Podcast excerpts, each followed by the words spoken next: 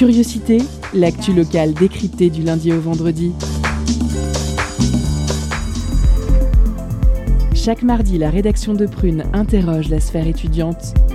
Projet, création, revendication, explication. Les acteurs du milieu estudiantin ont la parole.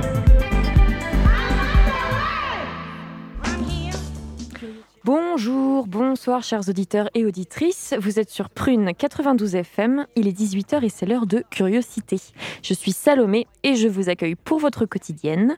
Avec moi ce soir, notre intervieweur Timothée. Bonsoir Timothée. Bonsoir. Euh, notre chroniqueur Lucien. Salut à toutes et à tous. Salut Lucien. Euh, et notre réal Grégoire. Bonsoir à tous. Bonsoir Grégoire. Alors, au sommaire de l'émission ce soir, en première partie, Entretien avec Abdel Halim Boudouka, professeur des universités à la faculté de psychologie de Nantes. Avec Timothée, ils s'interrogeront sur les conséquences psychologiques des mesures sanitaires sur la population et notamment les étudiants. En deuxième partie, un micro-trottoir. Les Nantais et Nantaises nous font part des dilemmes moraux qu'ils connaissent aujourd'hui et qui sont nés grâce ou à cause d'un surplus de temps libre qui fait réfléchir. Nous avons aussi une chronique, la chronique sport de Lucien, et bien sûr à 18h30 notre pause cadeau qui ce soir vous fait gagner l'album de Kunamaz et Mais avant de commencer, faisons un petit point non exhaustif sur les actualités nantaises. Tout d'abord, une mobilisation étudiante. L'UNEF de Nantes a appelé les étudiants à se réunir aujourd'hui pour protester contre la précarité étudiante, notamment en cause la baisse des APL. Ce qui est demandé plus précisément, l'augmentation des bourses et une allocation d'autonomie. La situation économique des étudiants n'est pas reconnue comme étant glorieuse actuellement, alors ces demandes pourraient peut-être permettre aux étudiants de respirer un peu. Parlons de scooters maintenant. Souvenez-vous, en début de semaine dernière, la ville de Nantes interdisait l'accès au centre-ville pour les scooters non électriques. Directement impactés, les livreurs de repas à domicile en deux roues motorisées. Et ils critiquent la décision et se sont donc mobilisés pour son retrait. Un mouvement de grève vendredi 12 mars dernier a permis aux restaurateurs nantais de montrer leur soutien, mais aujourd'hui la lutte va plus loin. Euh, L'antenne nantaise de la France insoumise pointe qu'il s'agit à nouveau d'efforts demandés aux plus précaires. Pour rappel, le statut des livreurs n'est pas particulièrement protecteur et le salaire dépend du nombre de livraisons. Ils sont payés à la course. De fait, ne pas pouvoir utiliser son moyen de locomotion autorisé dans le centre-ville augmente le temps de livraison. À voir maintenant si la ville sera réceptive à ces arguments. Et toujours dans les mobilisations, Hier se tenait une manifestation pour protester contre le projet de transfert du CHU sur l'île de Nantes, ce qui est reproché, la réduction prévue du nombre de lits et la suppression de 400 postes de soignants. À l'heure actuelle, le chantier n'a pas encore commencé et selon le collectif Stop Transfert CHU Nantes, il est encore temps de faire machine arrière. Affaire à suivre donc. Euh, après des mobilisations, parlons de mesures sanitaires et de leurs conséquences. C'est l'entretien avec Abdel Halim Boudouka, une interview de Timothée. C'est parti L'entretien de curiosité sur Prune 92 FM et le www.prune.net. Bonsoir à toutes et à tous. Ce soir, nous parlons psychologie. Et oui, en ces temps de mesures d'exception sanitaire, nos santé mentales peuvent vaciller. Vous êtes peut-être déjà tombé sur le terme de fatigue pandémique, qui décrit l'état de certains par rapport à cette période si particulière. Ce terme évoqué par l'OMS à la fin de l'année 2020 fait suite à plusieurs études menées de par le monde sur l'état psychologique d'individus soumis à ces restrictions de liberté et qui ont abouti à un constat semblable. L'OMS préconise donc plusieurs choses aux pays qui font usage de ces restrictions – car cela peut occasionner des dégâts psychologiques de plus ou moins grande importance selon les personnes. Ce soir, nous nous concentrons sur l'une de ces études qui a été menée au laboratoire de psychologie des Pays de la Loire. Depuis mars, ils étudient les conséquences de cette pandémie et des restrictions sanitaires dans la région. Pour en parler, nous recevons ce soir Abdel Boudouka, professeur en psychologie clinique et pathologique à l'Université de Nantes. Bonsoir. Bonsoir Timothée, bonsoir à vos auditeurs et auditrices. Euh, Comment s'est déroulée cette étude Qui a participé et quand est-ce qu'elle a démarré Alors, l'étude qu'on a menée euh, à l'Université de Nantes dans le cadre du laboratoire de psychologie des Pays de la Loire, qui est euh, un, laboratoire de psychologie qui euh, va combiner à la fois des chercheurs de l'Université de Nantes et de l'Université d'Angers, a été pensée lors du premier confinement donc l'année dernière, en, en mars-avril, lorsque le gouvernement a décidé, et c'était une situation complètement inédite, de confiner, c'est-à-dire de, de, priver, en définitive, de liberté la population euh, on sait, alors on n'est pas les seuls chercheurs, mais sur le plan régional, euh, en psychologie, on s'est dit qu'il était important qu'on puisse euh, tout de suite, en fait, mettre en place une recherche qui viendrait évaluer le l'impact psychologique de, de ce confinement. Donc dès, dès, le mois de, dès le mois de mars, avec cette idée dans un premier temps d'évaluer l'effet du confinement et de suivre une cohorte de, de participants donc des personnes euh, tout venantes comme vous, comme moi, etc. Ce ne sont pas des patients, et de voir à, l'issue du confinement euh, comment, euh, d'un point de vue psychologique, la dérégulation ou la dysrégulation allait, allait se maintenir ou pas. D'accord. Et l'étude que vous avez faite du coup avec l'OMS montre que ce sont les jeunes qui sont les plus touchés par cette fatigue pandémique. Pourquoi alors, on, va faire une différence euh, à deux niveaux. Alors, il y a l'étude que nous avons menée, euh, et Maurice Covid, euh, au niveau du laboratoire de psychologie des Pays de la Loire, et les recommandations de l'Organisation mondiale de la santé sur la fatigue pandémique. Et ce sont deux choses différentes. pour, pour un peu situer les choses.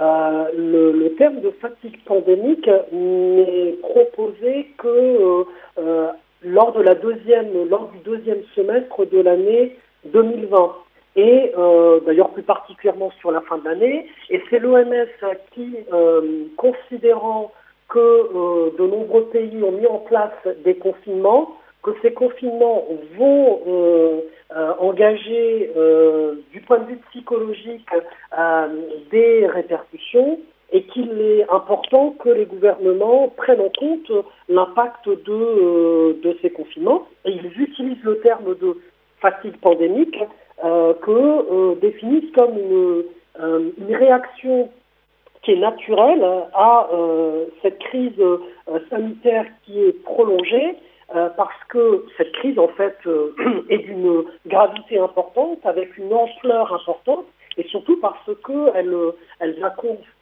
va consister en un grand nombre de facteurs euh, et de situations de stress, et que ces situations de stress mènent à une détresse d'un point de vue psychologique, et eux nomment ce, cet état la fatigue pandémique.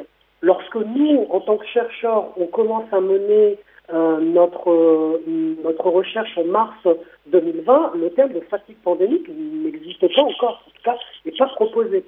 Donc, c'est par la suite que, euh, en identifiant les réactions et surtout la détresse de, de la population générale face aux conséquences de cette crise sanitaire, du confinement, etc., que le terme de fatigue pandémique a été, a été proposé. D'accord c'est deux, choses différentes.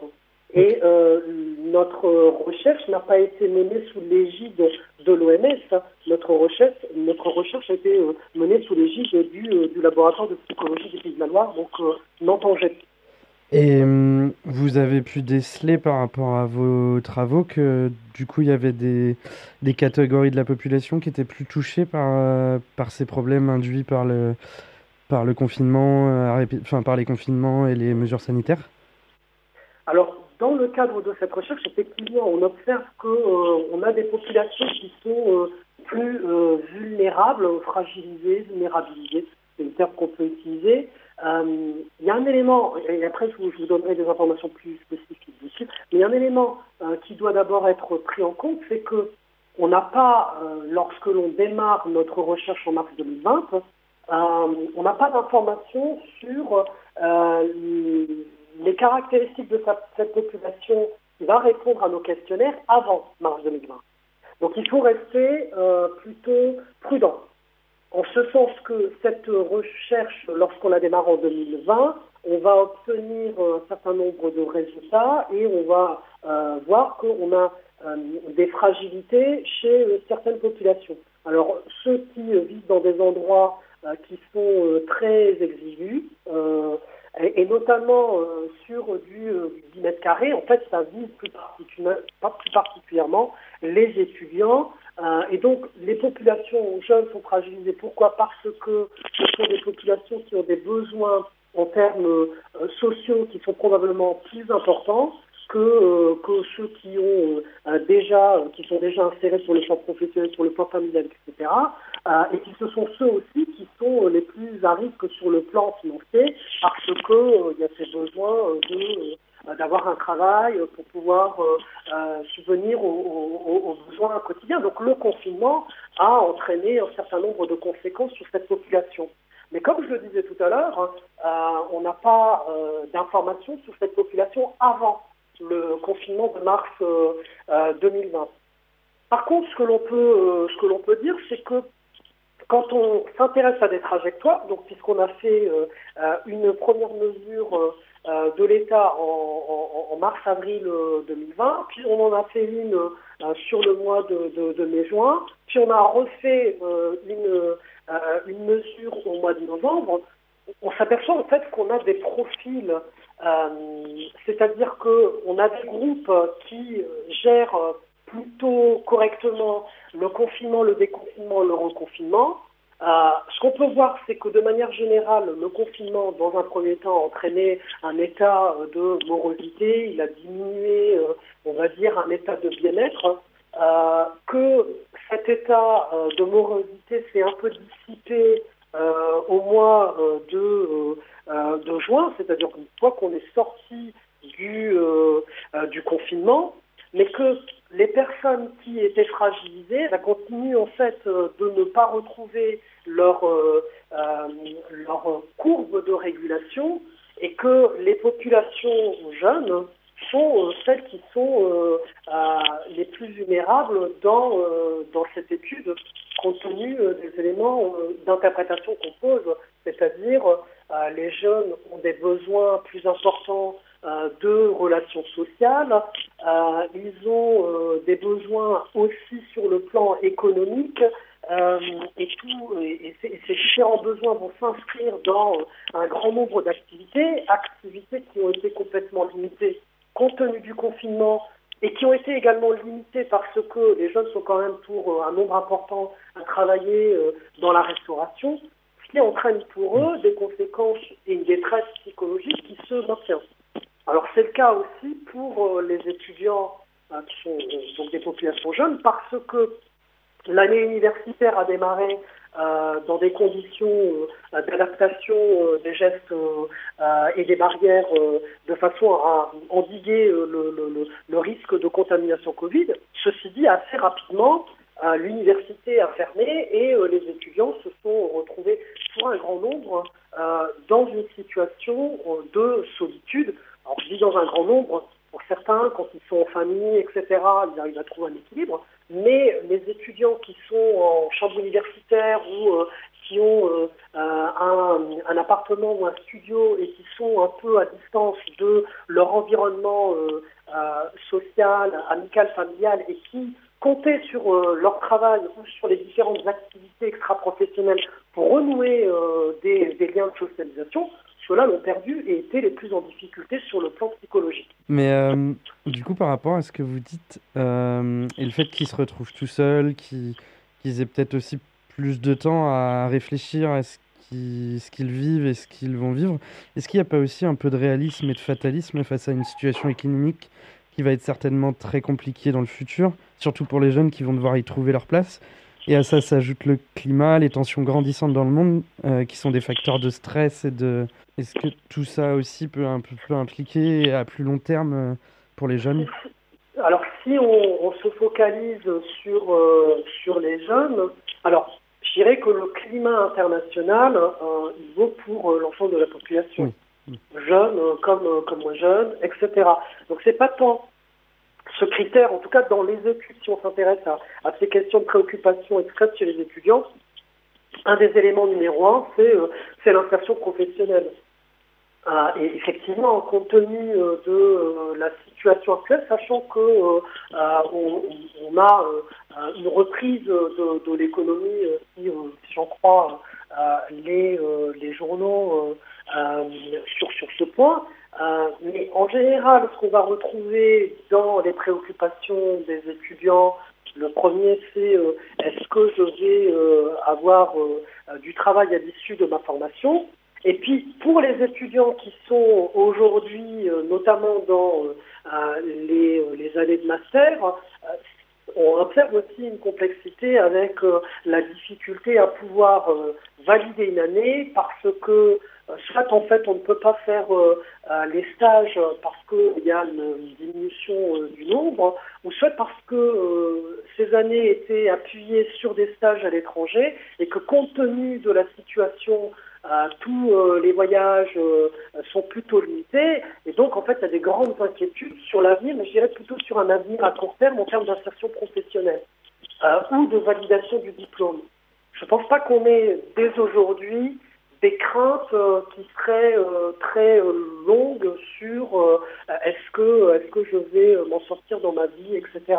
Je pense qu'aujourd'hui les préoccupations sont plus concrète sur, euh, euh, sur une temporalité assez courte, c'est-à-dire si euh, je suis étudiant et que je veux valider mon année, parfois les conditions actuelles liées au Covid font que je ne peux pas suivre un stage, etc. Et ça, ça complique et ça augmente mon état d'inquiétude, de détresse. Et puis pour ceux qui vont valider leur, leur année, c'est quid de mon insertion professionnelle en plus je m'inscris dans euh, un domaine euh, qui est fortement impacté par euh, la situation de crise sanitaire.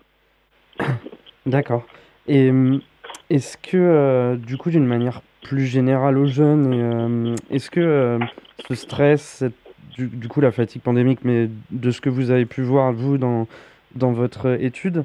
Est-ce que euh, les réseaux sociaux, l'instantanéité de l'information et du coup l'accumulation d'informations ne tend pas à accentuer encore plus euh, les, euh, ce que peuvent ressentir les gens et, ce sentiment un peu dépressif face à tout ça? Alors, ce que démontrent les psychologues sur cette, sur cette question, c'est que nos processus attentionnels sont biaisés par l'état d'humeur dans lequel on est. En d'autres termes, si on, s'intéresse aux réseaux sociaux, on va retrouver tout type d'informations et pas forcément que des informations qui sont euh, euh, désagréables, anxiogènes. Mm. Mais ce que les travaux euh, scientifiques en psychologie ont démontré, c'est que si je suis moi-même dans un état de détresse, j'ai plutôt tendance à aller m'orienter vers les informations qui sont congruentes avec mon état de détresse. En d'autres termes, si je suis très inquiet, je vais plutôt sélectionner les informations qui sont très inquiétantes et euh, ça va augmenter le risque que je sois très inquiet. Donc pour répondre à votre question, ça dépend de l'état euh, dans lequel on est. C'est-à-dire que les réseaux sociaux, on va retrouver de tout. Vous avez des informations qui sont euh, très positives et vous avez des informations qui sont très négatives ou inquiétantes. Ce que l'on remarque, c'est que en fonction de l'état psychologique dans lequel on est, on biaise. On va parler de biais cognitifs ou de biais d'attention et on va avoir un biais plutôt vers les informations qui sont congruentes avec notre état. Donc si on est très inquiet, on va plutôt euh, euh, retenir et s'orienter vers les informations inquiétantes. Et si on est euh, plutôt bien, on va plutôt s'orienter et retenir les informations qui sont positives. Donc pour répondre à votre question, ça dépend vraiment de leur état. Ok. Et hum, même malgré le fait que par exemple, les télés d'information en continu euh, qui relaient du coup des informations qui étaient plutôt anxiogènes euh, pendant le premier confinement et aussi le deuxième. Et, euh, et aussi le gouvernement qui bah, quand même a pas mal été taxé d'être relativement ambigu dans sa communication par rapport à ce qui se passait. Ça, ça n'a pas eu un effet néfaste sur les gens, même s'il y en a qui étaient dans un bon état d'esprit malgré tout Alors, vous avez raison sur un point, c'est-à-dire que l'accumulation des informations anxiogènes va augmenter au niveau de la population l'état d'appréhension. Donc ça, c'est un élément qui, euh, est, est, démontré. Mais ce que l'on remarque également, c'est qu'on a aussi une action face euh, à ces informations ou ces chaînes en continu. Alors d'une part, le gouvernement, euh, il semble avoir à plusieurs reprises avoir entendu euh, euh, qu'il ne préconisait pas de regarder les chaînes d'information continue trop longuement. Mmh. Et puis deuxièmement, le mouvement que l'on a lorsque l'information est uniquement anxiogène, en général, c'est de ne pas continuer de regarder les informations continues ou les informations qui sont anxiogènes. Mmh. Donc il y a aussi notre capacité, et c'est clair que dans les préconisations, on dit euh, euh, c'est euh, pas trop d'exposition aux informations anxiogènes des chaînes d'information continue. Pourquoi? Parce que ça finit par donner le sentiment qu'il n'y a que des informations négatives et ça va hypertrophier ce, cette idée, ce sentiment, cette croyance qu'il n'y a que des informations négatives. Or, c'est déjà biaisé. L'objectif euh, de, des chaînes d'information, c'est de capter l'attention des, euh, euh, spectateurs. Et, de fait, on sait que le choc est un moyen de, de capter l'attention. Sauf que tout n'est pas que choc. Hmm. Et pour rebondir là-dessus, par rapport à cette étude, est-ce qu'il y a eu des recommandations pour aller mieux, des choses à faire qui sont possibles individuellement en ces temps de règles sanitaires? Alors, notre étude, euh, et puis euh, je, je, je, tiens, euh, j'en profite hein, pour aussi citer les, collègues qui, qui, en font partie, Roselyne Floribailly, Pierre Navarro, Anne Congar, Amélie Bray et Brice, Brice ils ont en fait on a tous travaillé avec des angles de vue qui peuvent être un peu différents. On ne s'est pas intéressé à l'aspect préconisation parce que pour nous, on intervient dans le champ de la préconisation qu'à partir du moment où on a compris quels étaient les facteurs qui étaient impliqués dans l'émergence d'un phénomène, alors ici de détresse. Comme euh, notre étude n'est pas, complètement bouclée, on n'est pas encore arrivé euh, dans, le, dans le volet préconisation. Ça fera l'objet de euh, nos prochaines réflexions et, probablement travaux. Maintenant, il y a un grand nombre de, euh, de, préconisations qui ont été faites et qui sont plutôt intéressantes. Moi, je renvoie notamment vos auditeurs vers le site de euh, la Haute Autorité de Santé et qui édite aussi des recommandations. Alors, c'est le cas aussi à un niveau régional d'aller sur le site de l'Agence régionale de santé.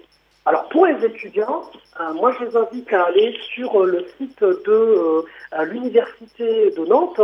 on a un service de communication, il y a énormément de choses qui ont été proposées pour les étudiants. Euh, alors que ce soit euh, euh, d'un point de vue psychologique, hein, c'est le cas du service de santé des étudiants, mais aussi des préconisations en termes d'hygiène de vie, etc., qui ont été proposées et il y a sur le site il y a une page qui est spécifique. Et puis on a également aussi le, les services de sport qui ont proposé de suivre les étudiants euh, euh, en leur envoyant euh, des documents, en leur proposant des plans d'entraînement, et puis bah, pour certains, quand c'était possible, c'est des petits regroupements. Donc pour vos auditeurs, je pense qu'il faut aller sur le site de l'Université de Nantes et il y a une mine d'informations. on a une chargée de, communication qui s'appelle Faustine E qui a, qui a vraiment bossé, d'ailleurs avec, avec ses collègues. enfin, je, il y a énormément de choses qui ont été faites en termes de préconisation et euh, c'est quand même très fortement soutenu par euh, euh, Karine Bernot, la présidente de l'Université de Nantes. Et pour finir, du coup, vous avez rapidement évoqué qu'elle n'était pas finie, cette étude. Elle va continuer jusqu'à quand et, et quelles sont les finalités de, de celle-ci? Alors, elle, pour le moment, on est sur la troisième phase. on a alors là, la situation actuelle où euh, euh, on a euh, comment dire, une inquiétude, est-ce qu'il y a un confinement, pas confinement, je pense que compte tenu de la détresse psychologique qu'on peut mettre dans la fatigue pandémique, le gouvernement prend la décision de ne pas refaire de confinement généralisé. Je pense que c'est une bonne décision. On a des confinements localisés spécifiques. Je pense que ça obéit mieux euh, euh, à, ce qui est important de faire d'un point de vue psychologique, parce que sinon on remet une population entière dans un état de détresse, et là il y a des risques importants. Donc ça c'est un premier niveau. Notre notre euh, étude va probablement se prolonger. On va encore attendre quelques quelques semaines, voire mois qu'on soit complètement sorti de, euh, de la situation euh, de limitation ici jusqu'aux 18 heures euh, pour proposer à nos participants de répondre une dernière fois à nos questionnaires, pour pouvoir avoir une trajectoire complète de euh, euh, confinement, sortie de confinement, reconfinement et sortie de reconfinement, et voir euh, sur le plan psychologique comment, se sont fait les régulations ou éventuellement comment se sont creusées les dérégulations ou les dysrégulations qui entraînent de la détresse. Le fait de comprendre comment on évolue plutôt favorablement ou au contraire comment on évolue plutôt défavorablement, nous donnera des éléments euh, qui euh, nous permettront de contribuer au euh, programme de prévention et de préconisation. Je pense qu'on terminera cette étude pour la fin de l'année 2021. D'accord. Eh bien, merci beaucoup pour toutes ces réponses éclairantes. Je vous remercie pour votre attention. Bah, merci pour euh, nous avoir accepté de répondre à toutes ces questions. Au revoir. Je vous en prie. Au revoir. Et tout de suite, une courte pause avec la musique de Cody Curie euh, featuring Elisa Rose, Moves.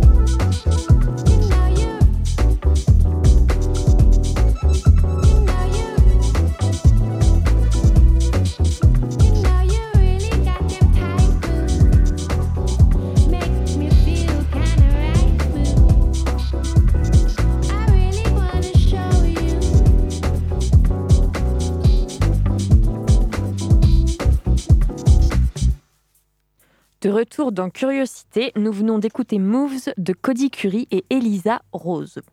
Euh, petit rappel, en deuxième partie, zoom sur les dilemmes moraux des Nantais. Il y aura également notre pause cadeau, mais je vous laisse d'abord avec la chronique de Lucien.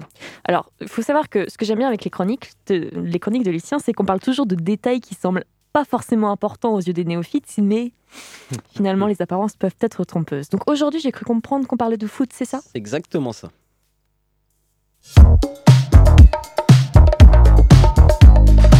Étonnante, perspicace, amusante, actuelle, les chroniques de curiosité.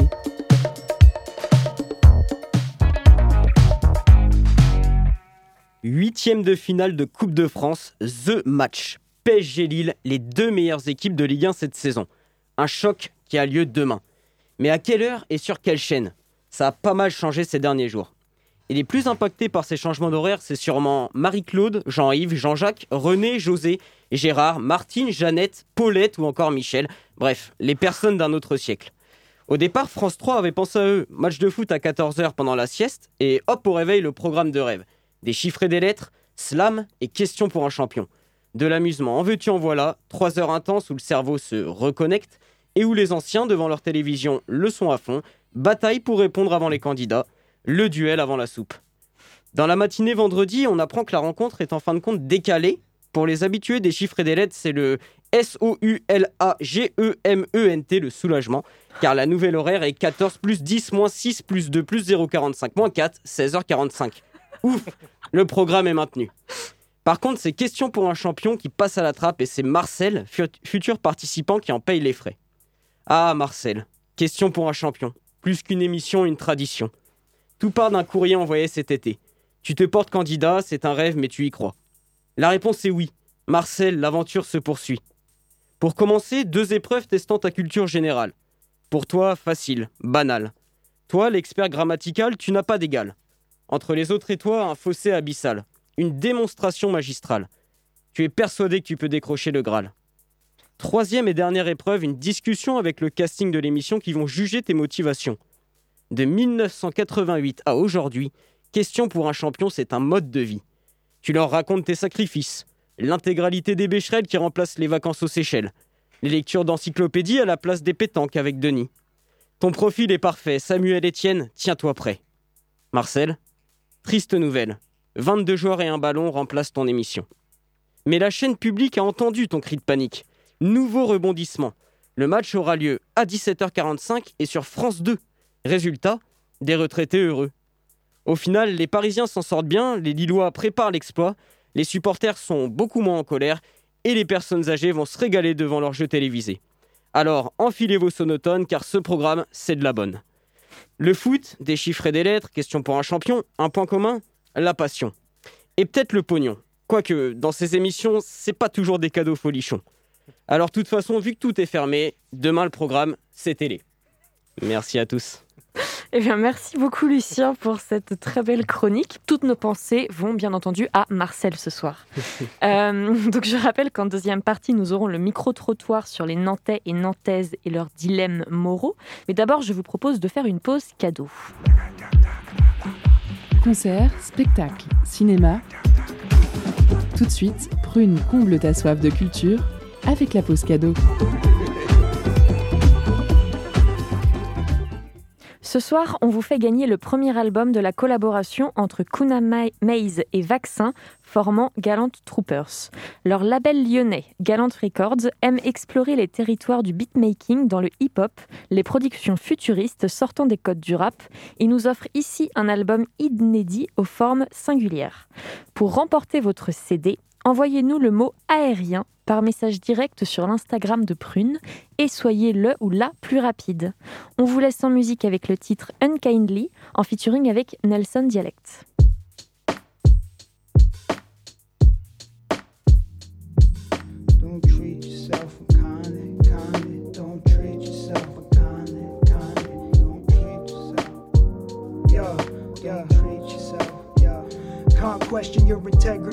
Tread lightly, winds never leave. Go to push it pedally in hard times, definitely. Tough legacy. Let us get bread, be bake it daily. But you paying me in flour bleach. Sound like Roy Ayers rolling on the mothership. Pete Funk album cover, using it to roll a Dutch. In God we trust, on my money and such. Hearts we touch, trust nobody enough. The city monologue, talking to your brain when you get a job. Hot summers, block runners in tank tops. At bus stops, option and cost. Getting sub like bad defenders entering the playoffs. Clutch when I pen songs, what I came for. Rain pouring in the water full of deep thoughts. Hemispheres getting filled by the gallons. From NY to Paris, let your heart keep it balanced. Don't treat yourself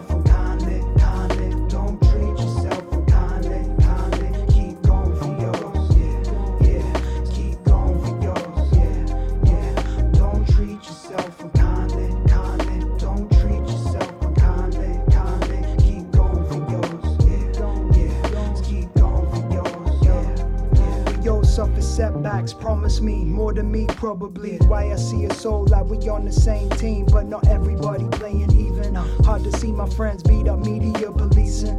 Put reefer in a bomb bag, pill stash, flip it on the weekend. Short term wins in the long run of reasons. Motivation, my family non famous. Keep it low key, you name name for the majors. Huh. In the inner city built by the Dutch, I'ma split it, some fill it with lyrics and light it up. Lucini Camp Low, this is hip hop. Been diligent, doing this for 10 years plus, but still getting rushed. Hot plummeting, wondering if I did it different, would I even win?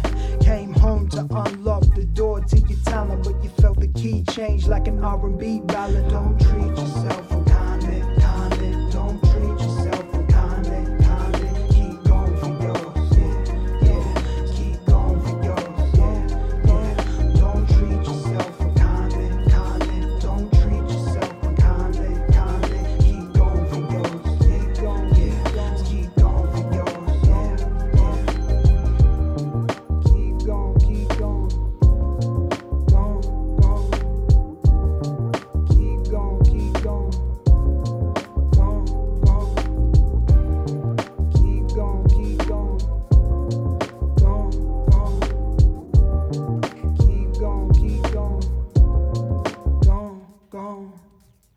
De retour dans Curiosité sur Prune 92 FM, nous venons d'écouter Unkindly de Kuna Maze et Vaccin.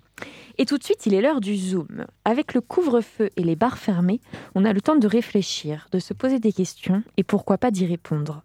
Au lieu de se les poser dans leur coin, Ingrid et Azilise ont interrogé des Nantaises et des Nantais. Elles les ont mis face à des dilemmes moraux, c'est-à-dire des situations dans lesquelles on a le choix entre deux options qui paraissent toutes les deux aussi morales ou immorales. Il n'y a pas de bonne solution. Elles ont arpenté les allées du Jardin des Plantes et les rues de Nantes-Nord pour vous faire écouter les réponses et les hésitations des passants.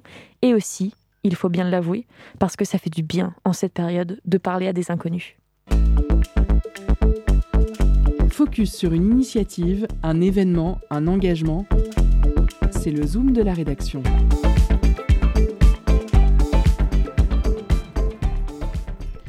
Aujourd'hui, on a décidé d'aller dans la rue à Nantes pour poser des dilemmes moraux à des passants.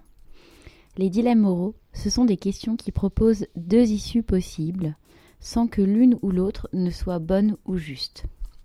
C'est l'occasion de s'interroger sur des situations impossibles, de peser le pour et le contre, d'hésiter, de se confronter ou de découvrir ses propres valeurs morales, c'est-à-dire toutes ces obligations transmises par la philosophie, la religion, les sociétés humaines ou encore les idéologies. C'est également un moment d'échange avec des inconnus, d'autant plus précieux qu'ils sont rares à l'heure du Covid. Bonne écoute. Non. Oui, Non. Ah purée Le dilemme horrible Non. oui, Qu'est-ce que tu veux que je te dise, ma pauvre cocotte? C'est parti. Alors, une amie est très déprimée. Vous avez une photo très drôle, mais ridicule d'une autre amie que vous avez promis de ne pas montrer. Est-ce que vous montrez quand même cette photo pour le ou pour la détendre ouais, clairement, ouais, ouais, je la montre. pas de souci, je la montre. Bah, je, non, ce que je fais, c'est qu'en fait, je prends une autre euh, vidéo drôle. Ah, personnellement, moi je les montre direct. Pour monter le moral, même si j'ai promis de pas le montrer, je le ferai euh, bah, parce que la personne euh, elle est euh, déprimée. C'est pour la faire rire. Et puis, Putain, je lui dirais de pas, de pas le redire, enfin, de pas re- en parler. De toute façon, elle pourrait en parler, on pourrait pas voir la photo, donc dans tous les cas, Moi, je pense pas. Je pense que je ferais la distinction entre les deux. Je prendrais peut-être plus à cœur. Le fait que la personne soit déprimée, j'essaierais plus de, bah, de débattre sur, la, peut-être, euh, sur ce qui le chagrine ou autre. Peut-être, pourquoi pas Je sais pas trop, c'est vrai que du coup, euh, si, euh, si ça peut aller faire mieux une autre personne, pourquoi pas, mais bon, euh, je pense que je ferais un reculon quand même.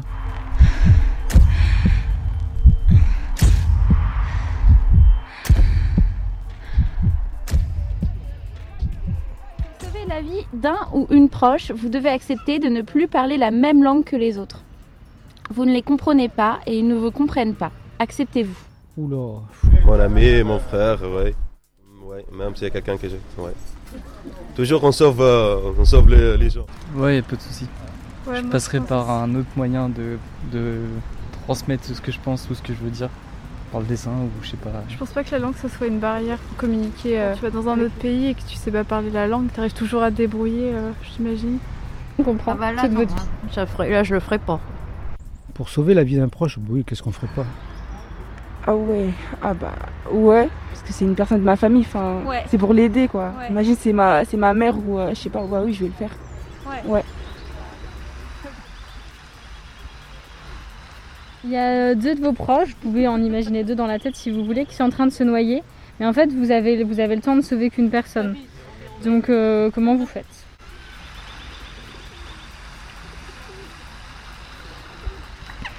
Je sais pas si je pense que je choisirais le plus jeune, je sauverais le plus jeune en fait, oui. Je pense que c'est ça que je verrais, oui. Ah bah j'essaie de sauver la personne qui me plaît, enfin la personne que j'aime le plus. J'irai chercher vraiment le- le- la, plus- la personne la plus loin, parce que au moins la, la personne la plus proche, elle pourrait au moins essayer de. Enfin, j'aurais plus le temps de, de revenir si jamais euh, j'ai le temps. Hum, Moi, je prendrais celle qui, peut-être, qui est la personne la plus en panique dans la situation. Parce que je me dis peut-être que l'autre, elle aurait peut-être un moyen pour s'échapper, pour, euh, pour sortir de la situation. Ou, euh, La première qui va.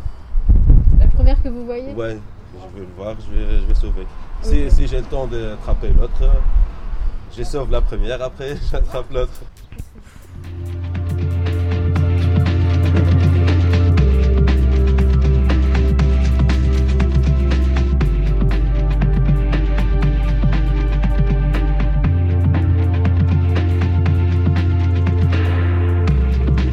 Alors, une autre question. On propose de te vendre un tour de magie qui fait que tu auras toujours des bonnes notes, même si tu n'as rien compris, euh, même si tu n'as rien appris. Est-ce que tu choisis euh, d'acheter ce tour de magie? Bah non. Parce qu'après, quoi. Parce qu'après, de toute façon, après, ça veut dire qu'on n'apprend pas rien, ce qui fait qu'après, bah, ça ne sert à rien quand on est grand. Parce qu'après, bah, quand on est grand, notre patrouille peut nous virer si on n'a pas fait d'études. Je sais pas. Pourquoi? Bah, car euh, c'est c'est pas très bien de tricher, voilà. Oui. Vous avez votre meilleur copain à l'école qui vole quelque chose dans le manteau? D'un élève d'une autre classe. Qu'est-ce que vous faites? Euh, on l'arrête? Moi, je lui dis que c'est pas très bien et quand même, même si on est ami avec lui, on lui dit de rendre la chose à la personne. Pas que c'est pas très bien de voler. Bah, je dis à celui qui a, qui a pris bah, que c'est pas bien et voilà. Des trucs comme ça. Bah, déjà, je vais euh, le dire à la personne à qui il a chippé quelque chose. Et puis, je vais le dire à un adulte.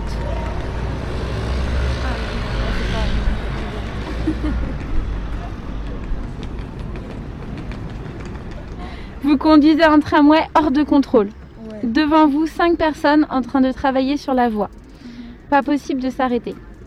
Vous pouvez dévier le tram sur une voie traversée par une personne. Que faites-vous?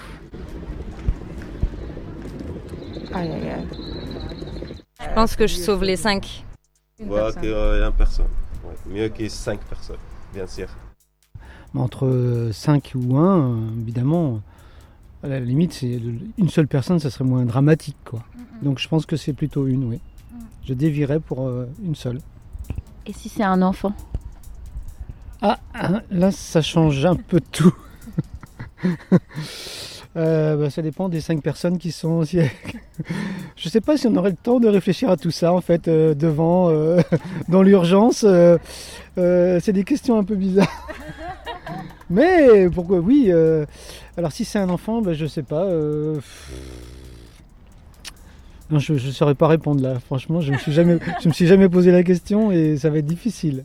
Même si c'est un enfant, c'est dur à, à dire, mais 5 vies quand même. Ouais, Les ils- 5, eux, les ils ont aucun, des ils ont peut-être des enfants, ils ont peut-être euh, une, enfin ils ont une vie forcément à côté. euh, Donc euh,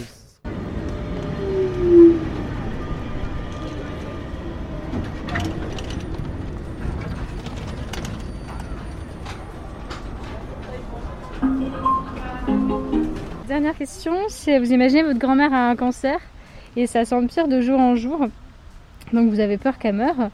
Euh, Est-ce que vous lui rendez visite alors que vous savez que vous avez le Covid? Euh. Non, moi pas du tout. hein. Moi je préfère. euh, Je préférais. euh, bah, la personne elle sait qu'elle est en mal en point. Moi je sais qu'elle est en mal en point, donc euh, en mal en point, donc je pense que je prendrais pas le risque en plus d'aggraver la situation. Puis quitte à garder aussi euh, un souvenir de la personne euh, encore. Encore fraîche, ça se dit pas. encore euh, en bon état quoi. Franchement, j'y vais. Elle est en phase terminale, malheureusement, c'est peut-être la dernière fois que je la vois, donc euh, bon, euh, elle devait mourir de quelque chose de toute manière. Donc euh, je me dis, bon, euh, malheureusement, même si j'ai le Covid, ouais, j'y vais, je pense. En prenant mes précautions, bien évidemment, mais euh, j'y vais. Je me protège et je vais le voir. Bah non. Parce que je peux la contaminer, enfin. Elle peut mourir aussi. Ouais. Non. Je, vais, je vais attendre. Ouais. Ouais, parce que si je pars, euh, si je pars la voir, et euh, elle aura peut-être peut-être elle aura, elle aura le Covid. Peut-être elle va attraper le Covid. Alors, euh, bah, c'est pas un peu mon cas, mais bon, moi je vais voir quand même ma mère, elle a 87 ans, elle est malade du cœur, elle n'a pas un cancer, mais euh, je- j'y vais, je me protège, mais j'y vais, ouais. Donc je pense que j'irai, en me protégeant. J'irai la voir quand même, parce que je sais que ça lui ferait du bien.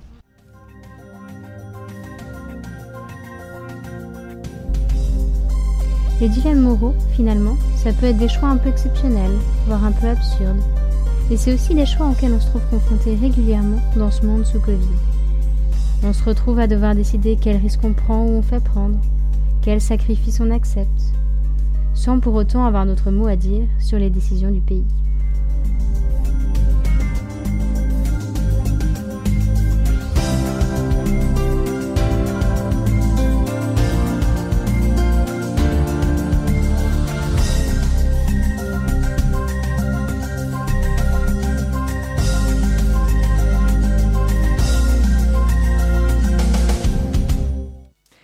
Eh bien, merci beaucoup à Ingrid et Asilis pour cette plongée dans les réponses des Nantais face à ces dilemmes moraux. Et sur ces belles réflexions, je vous propose d'écouter une musique. Tout de suite, Little Bit de Daniel Ponder et Karaté Bougalou.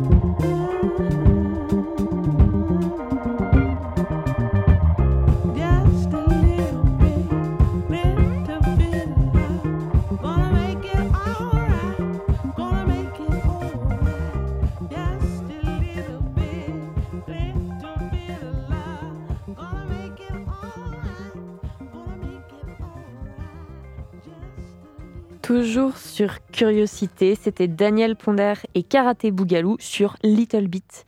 Et c'est déjà la fin de l'émission. Je vais donc en profiter pour remercier notre invité du jour, Abdel Halim Boudouka, professeur des universités à la faculté de psychologie de Nantes. Merci aussi à toute l'équipe. Merci Timothée, Lucien, Grégoire et Azilis et Ingrid.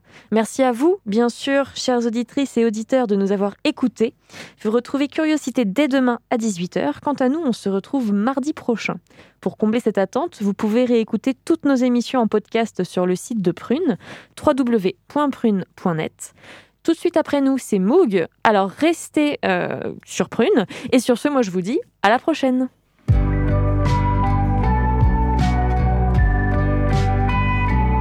Pour écouter ou réécouter Curiosité, rendez-vous sur le www.prune.net.